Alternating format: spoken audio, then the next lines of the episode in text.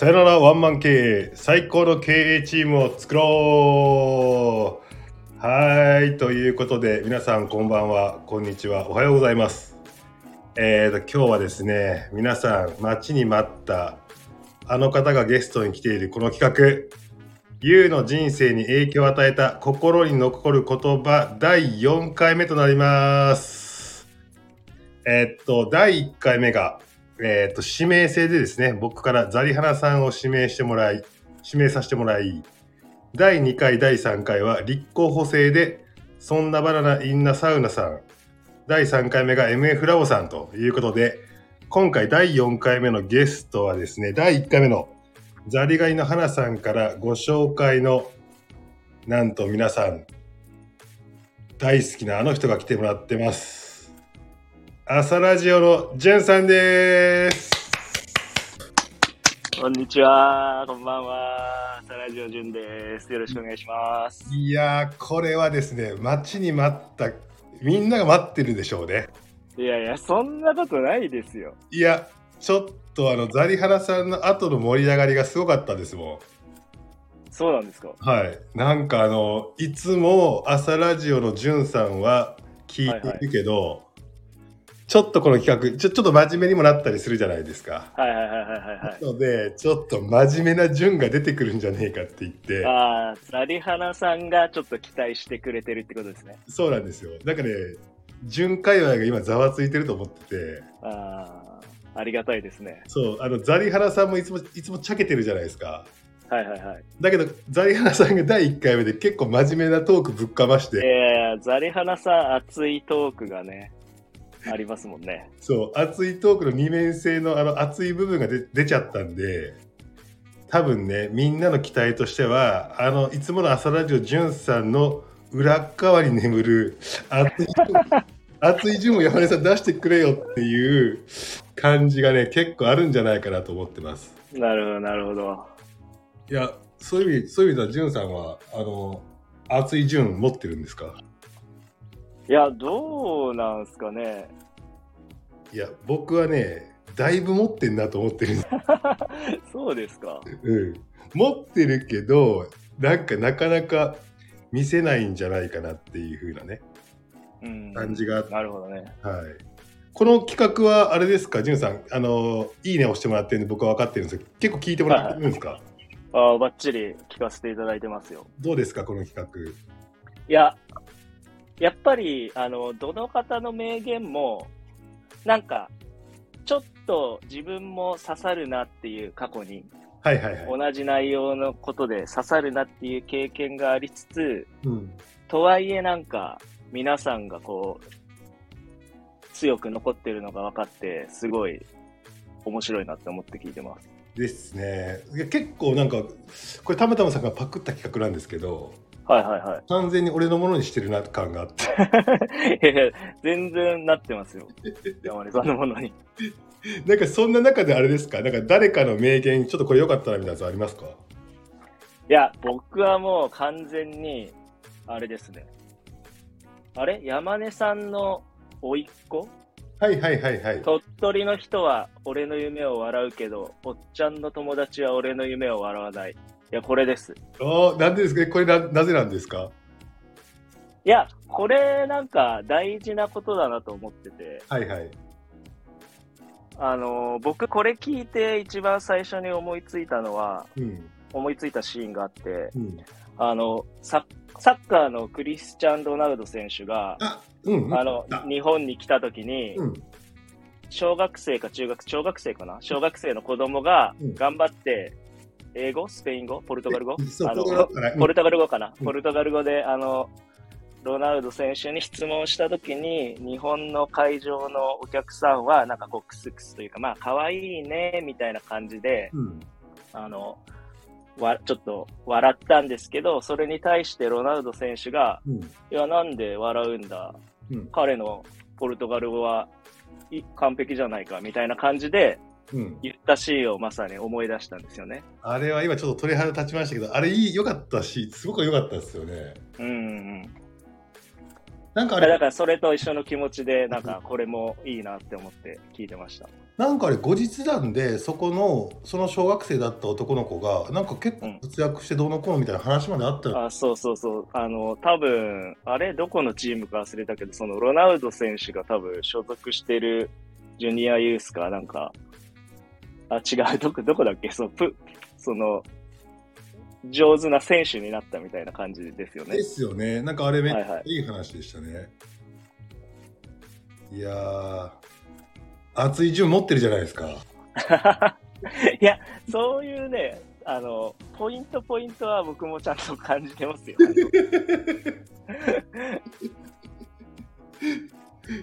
でも僕もともと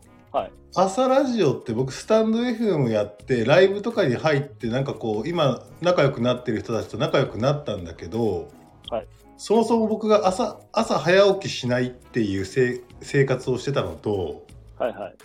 なんかね、じゅんさんはもともとなんかこう、まあ知り合いもつながってるからライブとかで見るんだけど、うんうん。なんかどう絡んでいい人なんかよくわからないみたいな感じがあそうですよね。り、なかなかこう絡んでなかったんですけど、はい。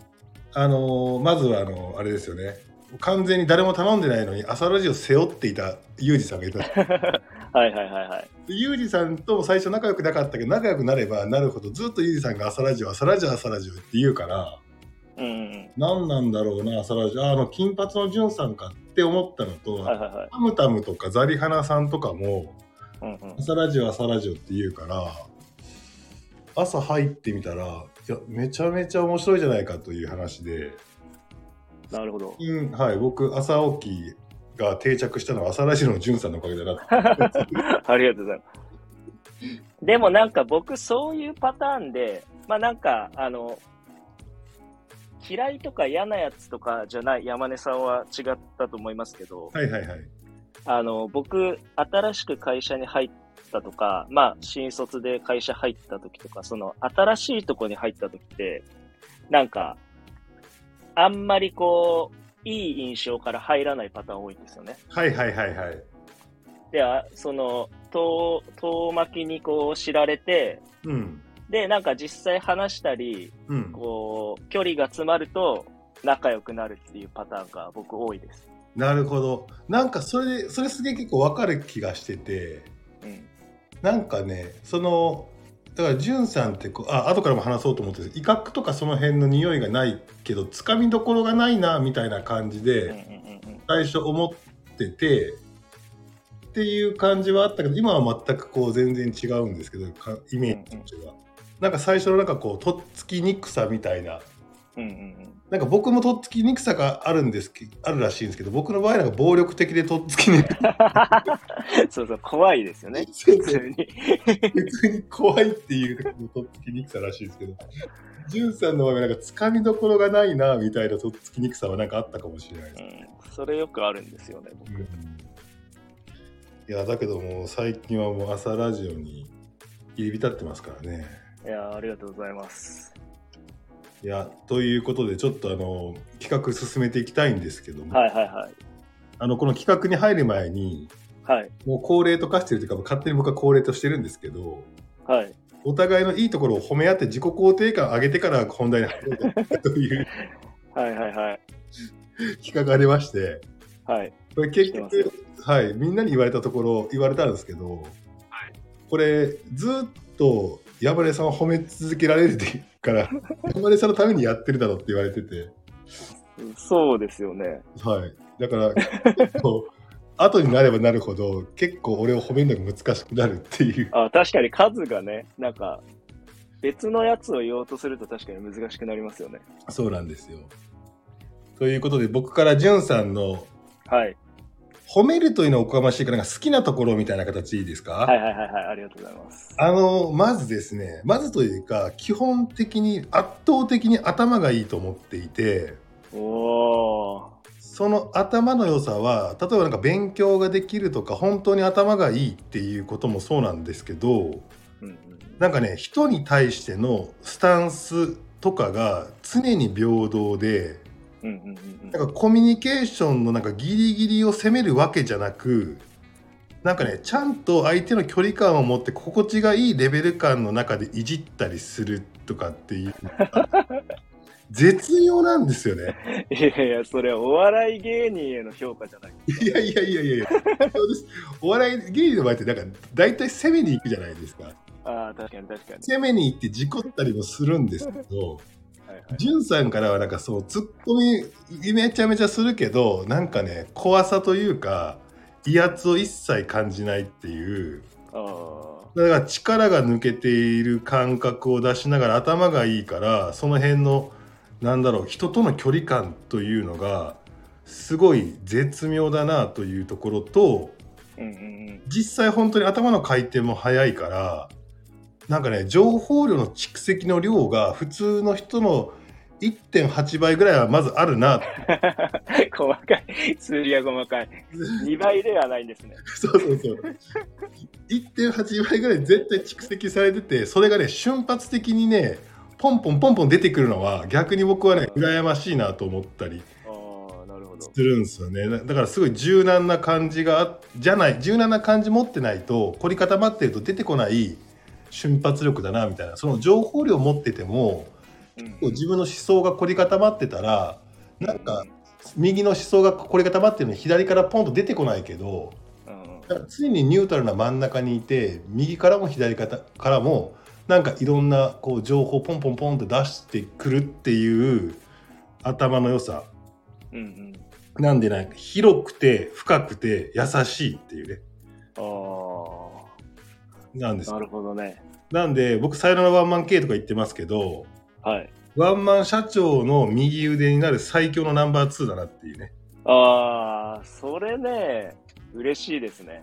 完全にそんな感じですねなんかねナンバーワンとかと同じぐらいの広くて深さは必要なんだけどナンバーワンが強さを持ってるとすればジュンさんは優しさをすごい持ってるあ感じでなんか全員拾うしみたいあ。なとうんうんころのなんかねその辺を感じてだから逆に優しさの中になんかなんかこう芯が通ってる強さみたいなやつも感じるっていうねベタ褒めですねー めちゃくちゃ褒められる。いやだから大好きですねなんかいいいいですね1時間中言ってましたね好きですねこれ 告られてる。告られてる。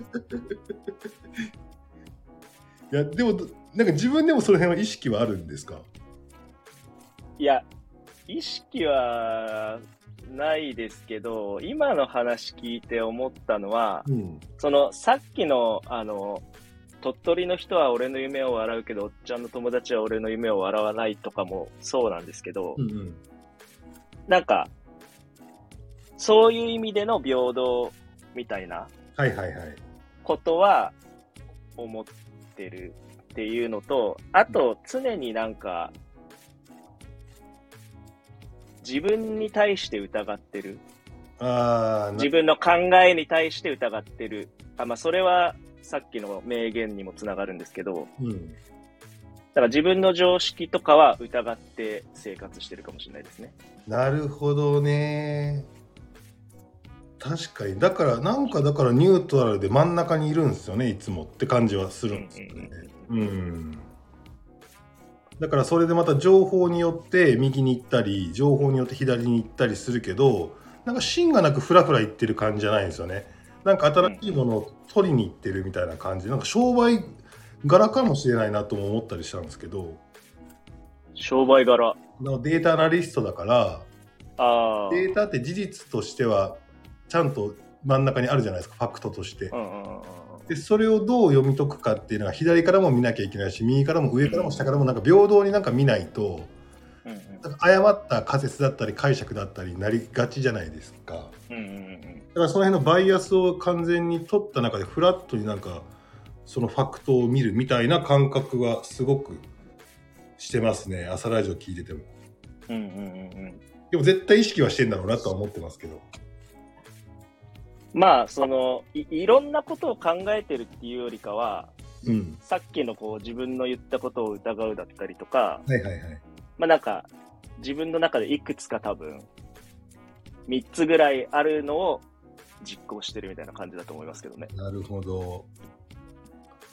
ちょっと僕今一個キーワードで出てききたんですけど、これは多分はい名言のところに聞こう、名言のところの流れで聞こうと思います。ああ、はいはい。はい。ありがとうございます。そしたら、じゅんさん、僕を褒めてください。いや、僕は、もう、あの今、この、ここまで喋ってる中でも、だいぶ出てるんですけど、はい。やっぱ、山根さんってこう、深掘り？はいはい。誰に対しても深掘り深掘りをやるから、うん。あのもうとにかく考えが深いっていうのがあるんですけど、うん。あの相手の、相手、ご本人が思ってることを もう超えてきますよね。なんか、自分でもそんな思ってなかったけど、山根さんが言う、そう言うならそうなのかなってみんな思ってません？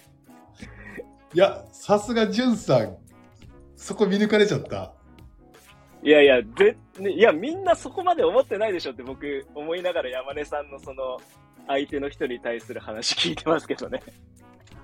あ、そうなんですよね。なんか僕、じ相手が確かに思っている以上に、うん。その人のことを、なんか良くも言えるし悪くも言えるっていう話なんですけど、ああ。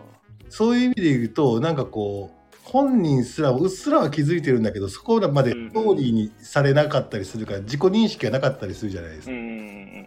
そこを僕から見たらこう見えるよっていうのを、いいところも、それと平等に、まあ指摘もする時もあるから。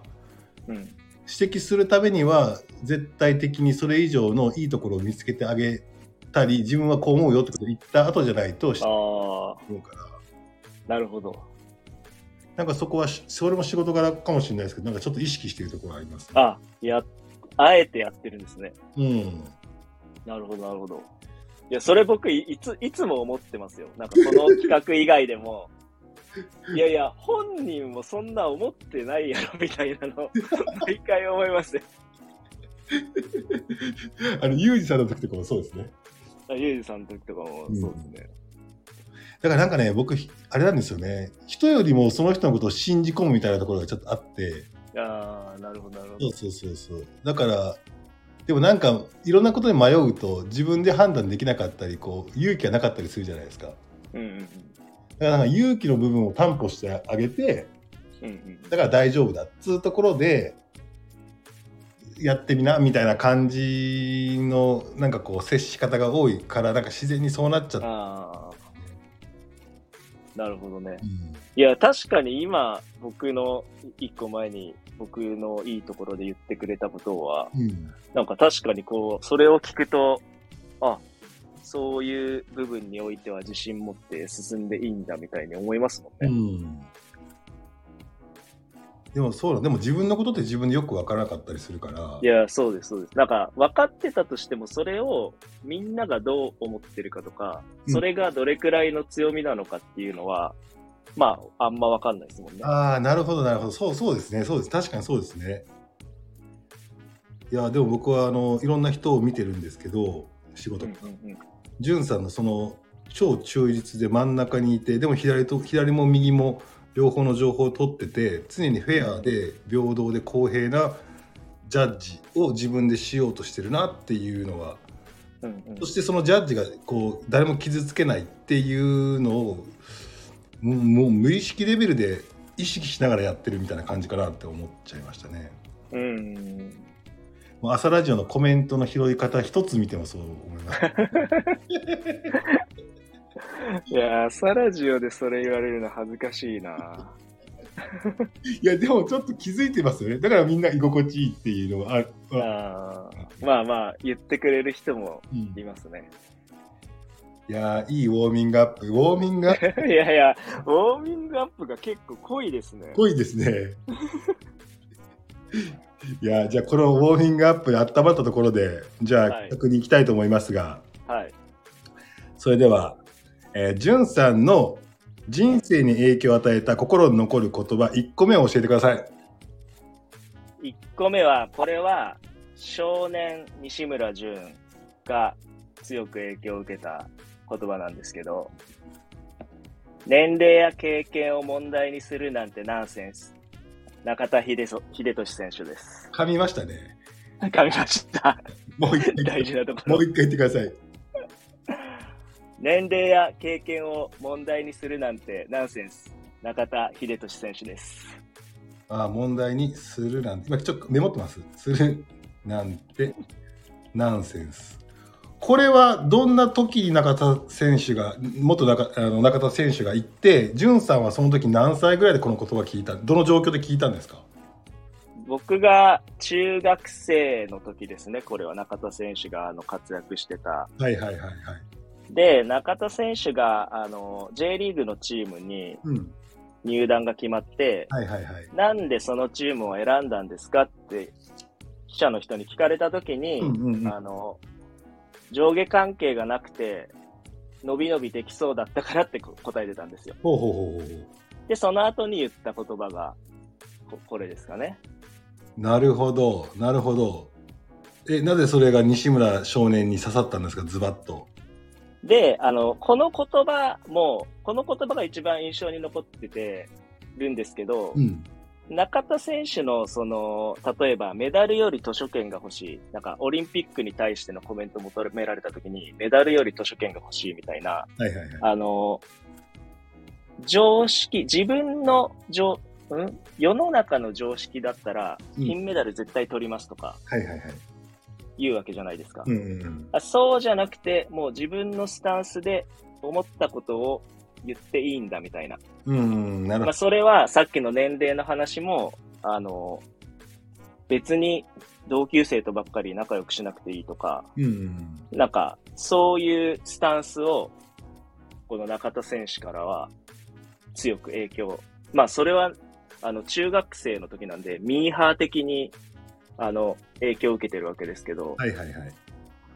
結構その、今でもそういうスタンスで結構接することというか、なんか行動することが多いんで、まあ改めてなんか、結構影響を受けてんじゃないかなって思いましたね。なるほどね。だからですね、年齢や経験や髪の色色で、ね、判断するなんかナンセンスみたいな話ですよね。うんそうです、そうです、そうです。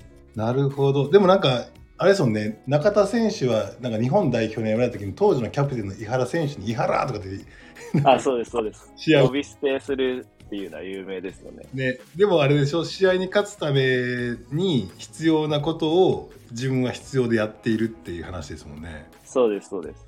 あ、そうか、潤さんサッカーしてたんでしたっけ？あ、サッカーしてました。なるほど。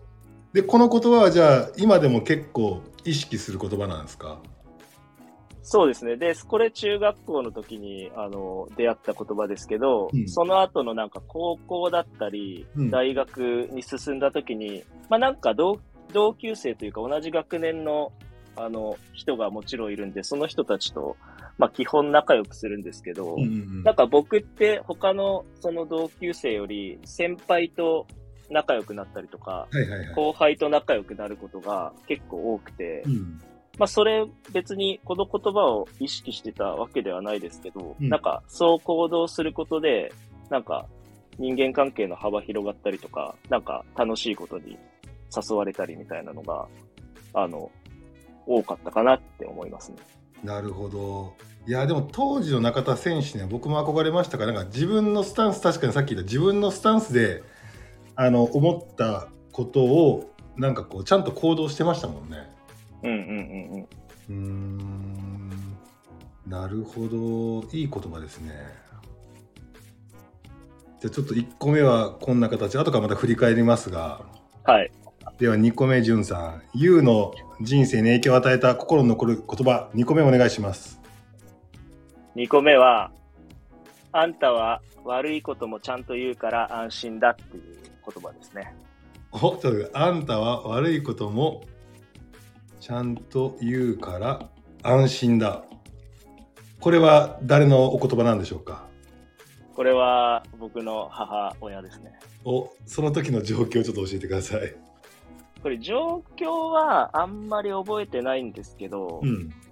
まあなんか、大学で、僕長崎出身で、高校までは長崎で生活してたんですけど、はい大学行くとき、横浜に出てくるときだったか、まあなんかのその、親から離れるみたいな時に、うん。こう言われましたね。うーん。え、純青年はこれかん聞いてどうどう思ったんですか？いや、なんか、僕、小さい頃、お父さん亡くなって、うん。で、まあ、新しいお父さん来たんですけど、うん。まあ、基本なんか、その、母親に何でも、まあ、僕ら兄弟、どっちも、母親に何でも相談してたんですよね。はいはいはいはい。で、別になんか僕は当たり前のこととして、なんか自分が失敗したこととか、うんなんか人に迷惑かけたことも含めて、うん。だからまあ、割と何でも話してたんですけど、うんうんで、なんか、それを、こう、まあ多分、横浜に送り出すときに、まあなんか、ちゃんと困った時も、なんかし悪、悪い出来事も話してくるから、安心して送り出せるみたいになつもりで多分言ったと思うんですけど、あ、なんか、そう、そう思ってくれてたんだみたいな感じで、僕もなんか、その、今までこう、やってきた行動が、あの、まあ良かったんだな、みたいな感じで思いましたね。これはちょっと泣けますね。僕もこの前あの長男が旅立っていきまして、はいはいはい。愛媛に一人暮らしすることになったんですけど、はいはい、そうですよね。まあ、僕は普段あんま関わってないけどうん。確かにそのそうですね。悪いこともちゃんと隠さず話すから安心だ。確かに。お母さんがいい育て方したんですね。いや、母親、僕の母親の話は、あの、結構、インディゴニットの愛さん、はいはいはい。あと、うつこさん、はいはいはい。ここら辺の人が非常に興味を持って聞きたがってますね。え実際どんなお母さんだったんですか？いや、基本何でもやらせてくれたって感じですかね。うーん。いやでもなんかあのあれですよね。じゅんさんのこの雰囲気って多分普通なかなか出会わない感じの雰囲気だなと思っていて。はいはいはい。なのでこれは多分幼少期のお母さんによるものが大きいんじゃねえかなと思ってるんですよね。ああ、だからそうですかね。うん、ななんなんとなくです。感覚的にですけど。うんうんどういう育て方をしたらこのじゅんさんみたいになるんだって。でじゅんさんだって勉強もめっちゃしてたでしょ？うん。めっちゃしてた。うん、そうですね。めっちゃしてたって感じでもないですけどね。あれですか？現役現役で入ったんですか？あ、大学は一浪してます。うーんでもなんかちゃんと勉強していい大学入ってるじゃないですかまあ、それも、あの、僕、横浜国立大学っていうところ行ってるんですけど、うんうん行ったんですけど、まあ、それ、行きたかったんですよ。うんうんうんはあの、現役の時から。いはいはいただ、現役の時のその模試だったり、センター試験の結果だと、全然いける点数じゃなくて、はいはい。あただ僕は横浜国立大学にしか行くつもりなかったから、うん。あの、それもちゃんと母親に話して、うん。あの、受けさせてくれましたね、現役の時。うん。受からない。判定的には全然受からなかったけど、なるほど。受けさせてくれて、まあもちろん落ちたんですけど、うんうんうんなんかそういう感じで、なんか僕の意見は、割とやらせてくれるみたいな感じでしたかね。うんへえでもなんか高校3年生でこの大学しか行きたくないっていうような意思決定も結構なかなか珍しくないですか？なんかうちの子もそうだったけどセンター試験良くなかったからなんかこう学校の先生に流されてまあ入れるところの国立にしよっかなと思ったんですけどそのなんか意思決定の硬さみたいなやつななんなんでだったんですか？いや、それはた、それはただ横浜っていう土地に行きたかっただけですけどね。ぶっちゃけ。そうなんですねはい。えごめんジュンさん大学で何学部だったんですか？僕は工学部の電子情報っていうところだったんで、まあ情報系のな勉るほど。なるほどあのうちの息子も情報系に行ったんではいはい。ちょっと4年後ヘイに試験にぜひぜひ。これであのジュンさんは前にあの僕心に残る言葉があるんですって言って、はいはい。年齢や経験も問題でない。も問題にするなんてナンセンスってことを大好きなんですってうちの息子に言わせます。いや、だいぶ、中田秀俊のこと知らないでしょ、多分。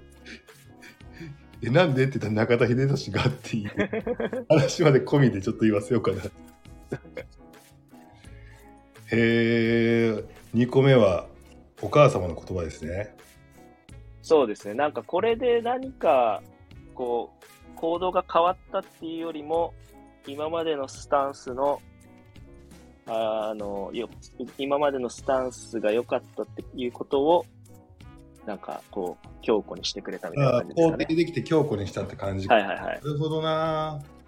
いい言葉ですね。そういう言葉もあるんですね。ななるほど。なんかこの、この企画、ちょっと面白いですね。影響を与えただけじゃなくて、強固にしたみたいな切り口もあるんですもんね。はいはいはい。なるほど。じゃあちょっと3つ目聞きます。じゅんさんの人生に影響を与えた心に残ることは3つ目お願いします。で、これは結構もう言っちゃってるんですけど、はいはいはい。迷ったら楽しい方へ。これです。迷ったら楽しい方を選べですね。はい。これはいつ頃の言葉なんですか？いや、これは、正直、よくわかんないです。いつ言ってたか。で、あの、僕が言ってたらしいんですよ。えー。で、これ朝ラジオでは話したんですけど、改めて、うん。あの、僕前職ヤフーっていうところで働いてて、はいはい。まあ、あの、リーダーとかやってメンバーがいた時代もあったんですけど、まあ、その時にワンオンワンで一人の男子のメンバーとワンオンワンやってて、まあ、なんか、まあ、その時楽しくワンオンワンやってたんですよね。はいはいはい。で、僕が先に会社辞めて、うん。で、その中山くんって言うんですけど、中山くんが、あの、ヤフーを辞めるっていう時に、うん。あの、お世話になった人宛てに、まあ、社内のお世話になった人宛てに、メールをこう送って、ありがとうございましたみたいなメールを送るんですけど、それが、あの、別の人経由で僕に内容が送られてきたんですよ。中山くんが社内向けに出した、僕が見れないんでね、もうやめてたから。そうですね。はい。なるほどなるほど。それが送られてきて、中山くん今日で辞めたよみたいな感じで送られてきて、うん。で、その中に、あの、一文として、あの西村さんには当時いろいろ面倒を見ていただき大変感謝しております。うん。特に西村さんには仕事のハードスキルもそうですが、どちらかというと仕事を楽しんで行うという人生観的に一番大切なことを学んだように思います。今後も迷ったら面白い方をモットーにしていきたいと思いますっていうのをね、書いてくれてて。なるほど。で、これ中山くんは別に僕に届けてないんですよ。なるほど。たまたま別の人が教えてくれたから僕知っただけで、ほうほ別に中山くんは僕のに届けるつもりで書いてるわけじゃないけど書いてくれてるっていうところもポイントですかね。う。いやー、いいですね。え、それを言った自覚はあったんですか？いや、でも基本的に、あの、楽しい方が良くないみたいなのはもしかして言ってたかもしれないですね。こんなバシッとこの名言みたいには言ってないですけど、うんうんうん。それは基本スタンスとしてあったかもしれないです。なるほど。そそういうじゅんさんはじゃあその大手のヤフーを、はい。えー辞めてす次ヘイに行ったんですか？はい、そうです。そうです超その時超ドベンチャーじゃないですかはいはいはい。スタートアップもスタートアップみたいなまあ、そうですかね。100人以上いましたけど。あまあでも100人以上はいたのかなるほどなるほど、はいはい。その時って自分の人生の選択として転職って1回ですか？今は1回です。そうです。それがえーここの時なんかきっかけとかあったんですか？きっかけは、あのヤフーでそのデータアナリストの発信を持ってやっていこうっていう取り組みをやってる中で、うんうん。まあイベントやったり、ツイッターの発信強めてたりしてたんですけど、はいそこで、あの、当時の、その、stores.jp という EC プラットフォームの社長の女性の方から DM いただいて、うん。あの、うちでデータチーム立ち上げるんですけど、話聞きませんか？みたいな感じで、あの、お話いただいて、うんで、カフェで1時間ぐらい話して、うん。もう、あの、僕は、その、一人目のデータアナリストとか、まあ、データ分析チーム立ち上げできるっていうのも、うん。まあ、多少はありましたけど、うん。そ、その誘ってくれた人と働くの楽しそうだなって思って入りましたね。へえ、その時な何歳ですか？僕37とか6とか、36かな。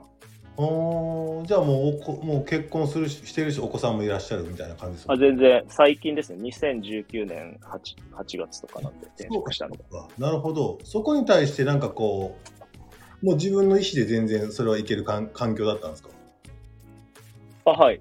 全然それは。へえでそっちがやっぱりそっちが楽しそうだなとあ、それは思いましたね。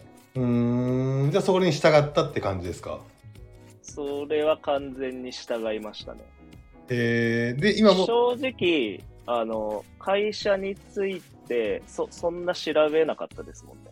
うーんなんか、この人とだったら、まあ、安心っていうのもあったし、うん楽しいっていうのもあったっていう感じですかね。なるほどそれは今も楽しいとまあ、全然楽しいですね。どうです？比較するのはあんまり好きじゃないかもしれないですけどヤフーにいた時の自分と今の自分ってどうなんですか、ああ、どうですかね。まあでも、今の方が大きいことをやれてる。ヤフーの時ではできなかった大きいことやれてると思いますけど。なるほどなるほどえでもこの名言は結構朝ラジオでもあのみんなにいじられてますよねはいはいはいはい。あまあユージさんがえらえいじってますよねはいはいはい。ユージさんもこれに従っていけばいいのになんかお金とかがちらついちゃってるからね ああ。そう、でも僕もいろいろユージさんに対してこう、こう考えればこう考えればって言っちゃってますけど、はいはいはいまあ、自分はあんま考えてない 気もします。その転職の時に。思いついた。それこそ、あの、ユージさんと一緒の感じで、その、社長に惚れていったみたいな感じなんうで。ーん。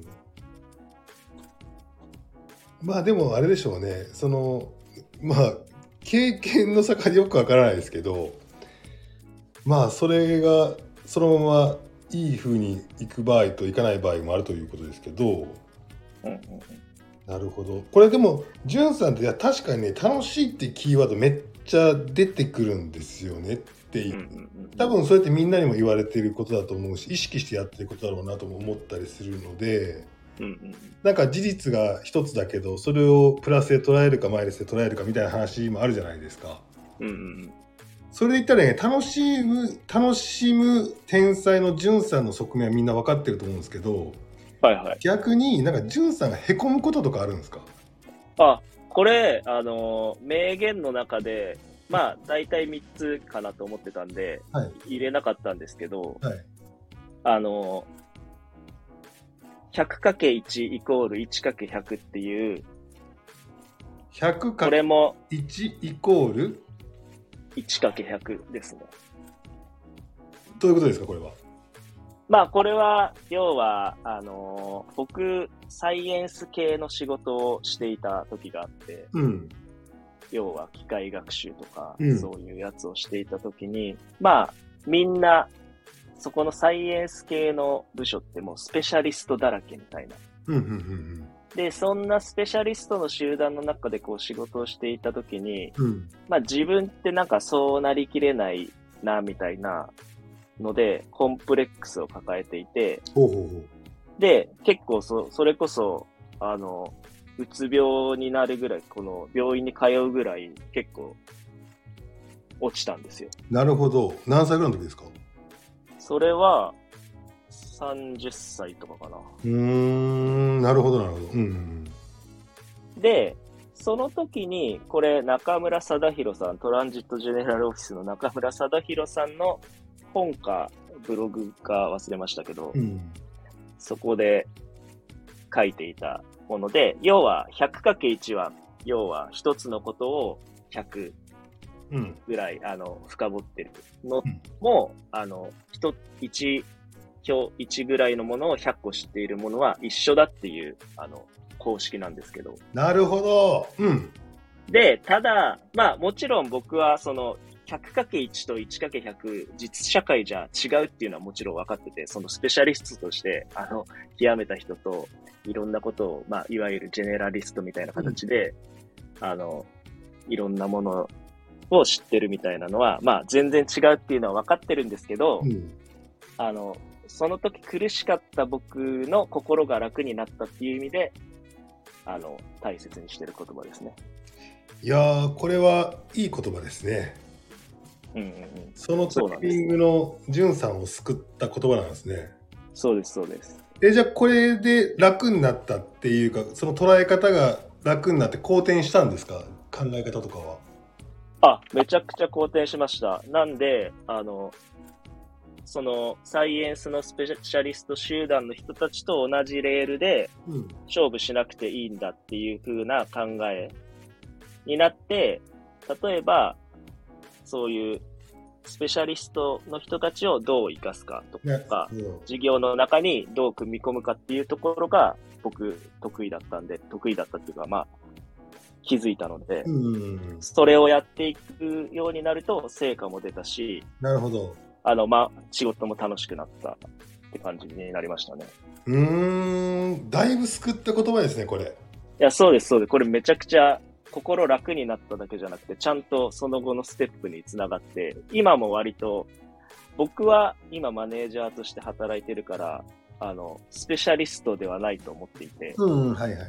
ただ、メンバーはみんなもう超スペシャリストばっかりだから、うんうんうん。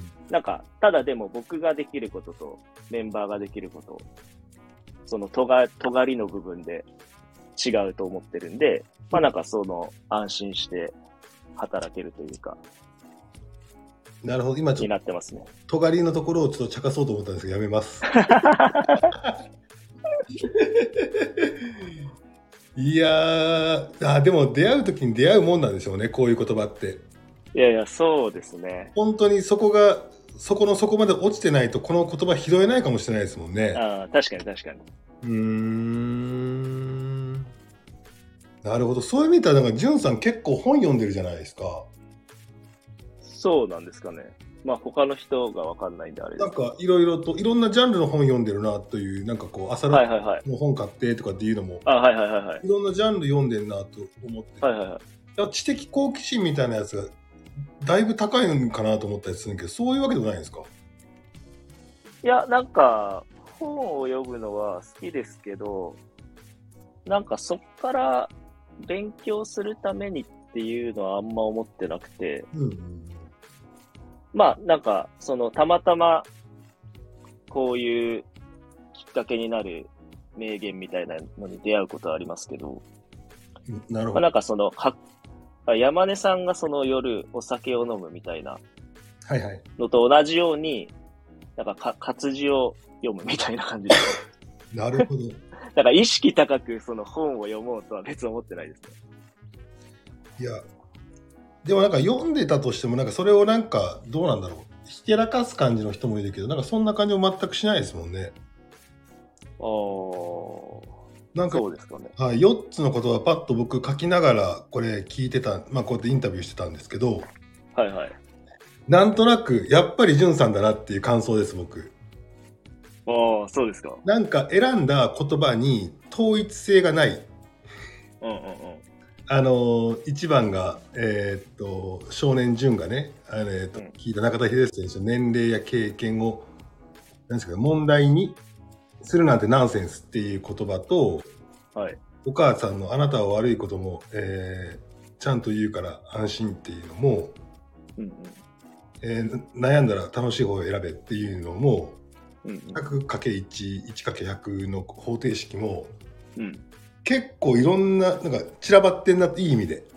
うんうんなんかもう僕とかなんかザリハナさんとかはなんか結構熱い系に特化するみたいなところがあったりするし、あのそんなバナナさんは自分を自分で奮い立たせる 方に立はいはいはいはい。したりあのララボリンはラボリンでなんかこうその時その時を切り取ってなんか自分の癖,、癖でススパンとこうなんかそれを吸収するみたいな感じがありますけど、うんうんうんうんなんかじゅんさんすげえいろんなこの4つは全部バランスがバランスが取れてるのかバランスがないのかよくわかんないですけどうん。うんうんなんかじゅんさんだなって感じしました。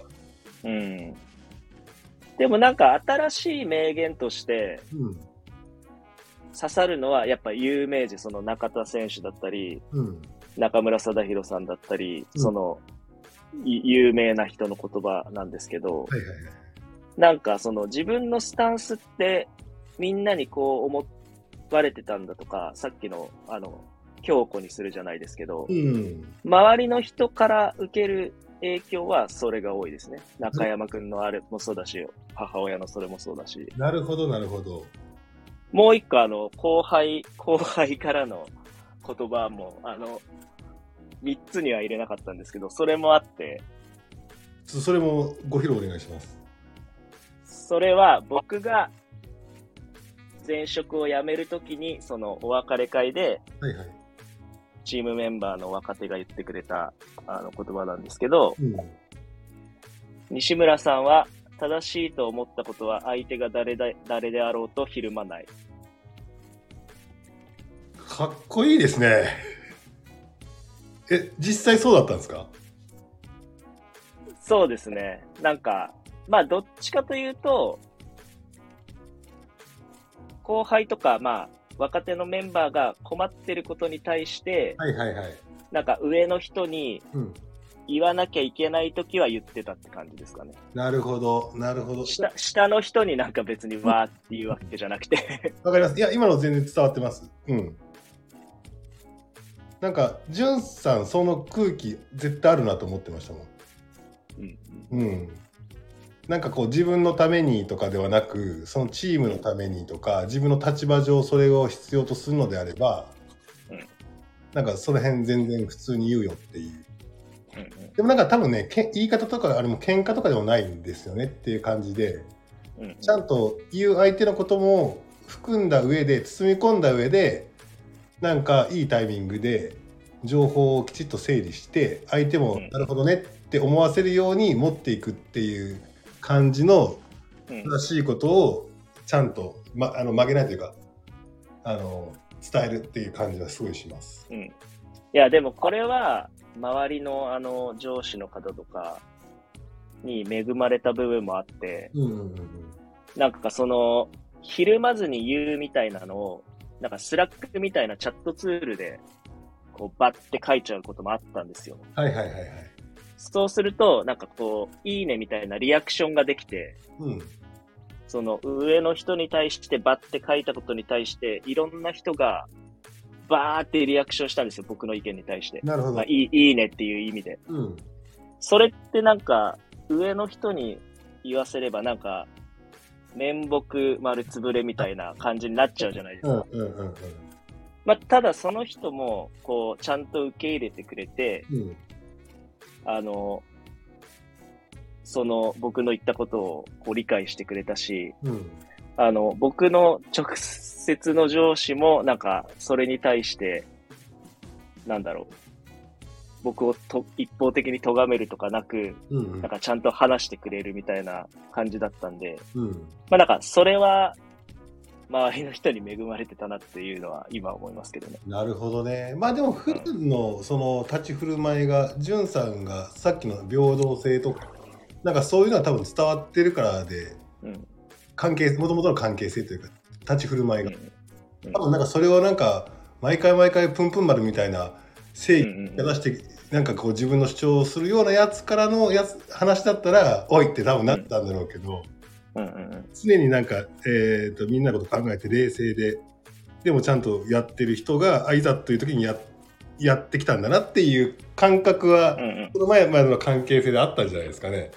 まあまあ、そう、そういう意味で、なんかこの後輩が、あの、言ってくれたのが、あ、よかったんだ、みたいになったって感じですね。なるほど。なんかそれでいくとまあそういうふうに巻き込んでるとかるんでしょうけどじゅんさんの周りにはいい人が集まってきますね。集まってくるというか、集まってますね。なんか。そうですね。うん。いやー、まあ、それはなんかあんまり気が合わない、さそうな人とは距離取るようにしてますね。スタイフでも確かに、こんなにみんなと交流朝してんのに、それも日してんのに、会った人が限られるっていうね。ユージさんに会って、ユージさんに会わないっていう。まあ、あれはネタに近いですけど、まあなんかその、あ山根さんって結構こう、どんな人のことでもこう知りたい知りたいとか、うんなんかこう、いろんなこと知りたいっていうスタンスじゃないですか。はいはいはいはい。僕なんか逆なんですよ。うんうんうんうん。なんか、そんな知らなくてもいいみたいなはいはいはいはいはいはい。感じで思ってて、うんなんかそこ違う、まあどっちがいいとかもちろんないですけど、うんうんうん違うなみたいな感じでは思ってましたね。うん。なるほど。そうですよね。僕はなんかやっぱりね、全然ち知らん、違う人、考えが違う人に興味があったり、なぜその考え方になるのみたいな感じで、うんうんうんなんかまあ僕も40になって頭が凝り固まりそうだから、うん。うんうんうん。なんかこう意図的にこう自分の違う考え方とか行動する人をインストールしないとああ、なるほど。その変ななんかおっさんになっちゃいそうだなって思うんであなるほど、なるほのど。3年ぐらいよ40になってからすごい意図的意識的に今までこうなんかで、えー交流持たなかったような人たちと。同じぐらいのなんか熱量を持って接してみるみたいなことを意識していて。ああ、なるほどね。だからなんかそれはそれでなんかね面白いな感じなんですけど、基本的には人がおもろいんでしょうねなんかうんうんうん。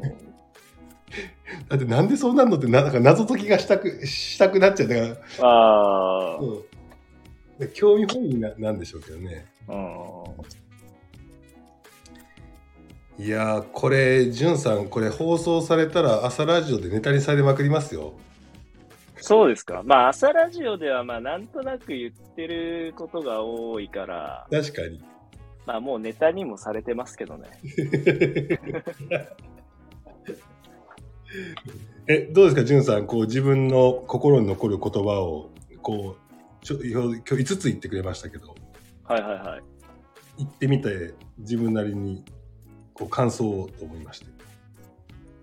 どうですかね。やっぱなんか、周りの人が言ってくれたのは嬉しいし、なんか、まあ、ずっと言ってますけど、その、自分の考えを強くしてくれるっていうことで言うと、あの、ありがたいですね。なるほどね。新しい境地今来ましたね。他人に言ってもらって嬉しかって自分が強固になった言葉っていうのもありですねこれねはいはいはい。なんか無意識とかでやってたのがちゃんとこうあそう感じてくれてたんだみたいな強固うんうんみたいな、そしたらなんかそれを持ってこれやったらみんな喜ぶんだって言って自分のなんかこう行動指針になるじゃないですかうん。うんうん、そうなんですよね。へえ。いやー、ちょっと面白いですね。もう、あ、もう53分経ってますけど、はい。めちゃめちゃ面白すぎて話が弾んでしまいましたが、はい。じゅんさんでいやは、僕、もう一個、これは影響を受けたとかじゃないんですけど、はい、好きな言葉があるんですけど、言っていいですか？どうぞお願いします。私はみんなのことを自分より上だと思っているから、みんなのことを尊敬できる。これですね。どういうことですか、これ？ちょっとなんか、ちょっとなんか、うん、うんってなっちゃいましたけど、もう一回お願いします。自分は、えー私はみんなのことをうん、自分より上だと思っているから、あ、ことを上だと思ってる方、はいはいはい。みんなのことを尊敬できる。なるほど。いや、今僕逆に解釈しました。みんなのことを尊敬できる。これ誰の言葉ですか？リコドットコモさんです。いやーこれ、いや、これ良くないですか？これ、どこのタイミングでどう言ったんですか？いや、山根さん覚えてないのかな？これ、まさに朝ラジオ忘年会で、はリコさん言ってたんですよ。あ、え、その時に西村淳は心に刻んだんですか？これいいなっつって。いや、これめちゃくちゃ、このスタンス、僕やっぱその人のスタンスみたいなのが好きで、なるほど。で、リコさんは、要はなんか、自己肯定感低かったけど、うん。まあ自分は一番下だみたいな感じで思ってたけど、うん今思うと、それによって、みんな本当全員のことを尊敬できるなるほど。っていうことに気づいて、良かったと思ってるみたいなことを言ったんですよ。いい言葉ですね、めちゃくちゃ。いや、これめちゃくちゃ好きなんですよ、僕。めちゃくちゃいい言葉じゃないですか。はい。でも僕影響は受けてません。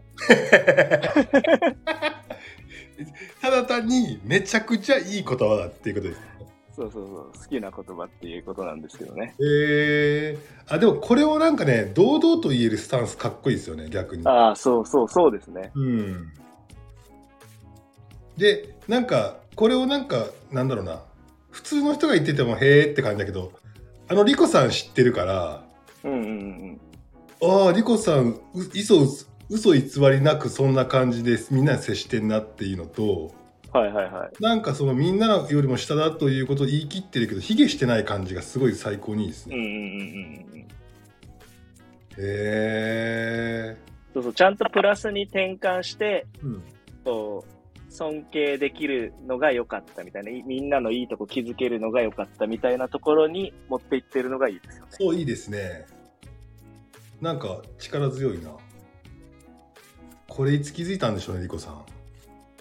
いやー、わかんないです。僕はその忘年会の時に聞いて、あの、感じたんで、いつ気づいてたんでしょうね。すごいですね。なんかこう、言語化、これ、この言語が確かに、本当リコさんだって感じするもんな。うんうんうん。へえこれ番外編です。番外編ですか。いや、番外編にも、今日ネタめっちゃ持ってきてくれましたね。ありがとうございます。いや、選ぶのちょっとね、大変だったんですけど。なるほど。ということで、心残りがありますが、じゅんさん。はい。はい。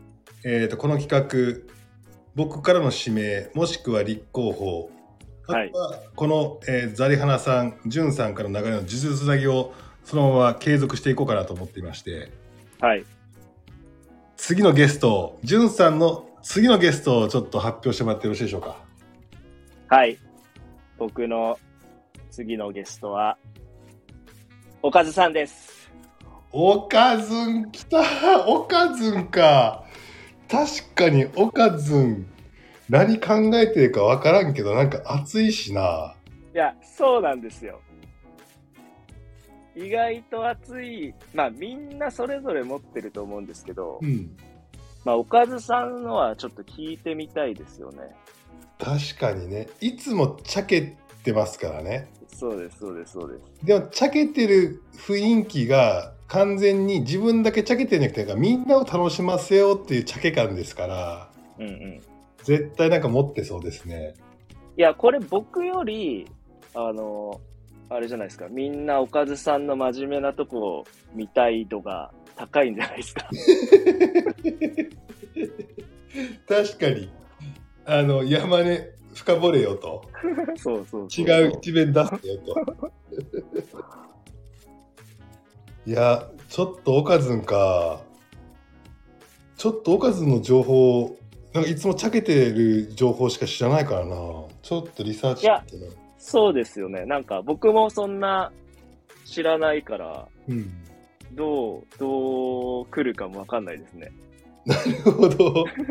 いや、本当におかずどの角度からやってくるか分かんないから、まあ、準備できしようがないっちゃしようがないんだよな。うんうんうん。なるほど。まあ多分おかずさんはでも、すごい緊張してるはずなんで、柔らかに。ちょっとじゃあ、この後連絡取って日程決めさせていただきたいと思います。はい。お願いします。いやー、ありがとうございました。いや、こちらこそありがとうございます。なんかあの、朝ラジオメンバー多分全員これ聞いてると思うんですけど、はい。そのメンバーたちになんか一言ないですか？え？いつも聞いてもらってありがとうございます。ぐらいしかないです。いやじゃあそれではあのタムタムさんのいつものはいはい。あの挨拶ではいいただいてよろしいでしょうか？はい。それでは、スピークスーン、バイバイ。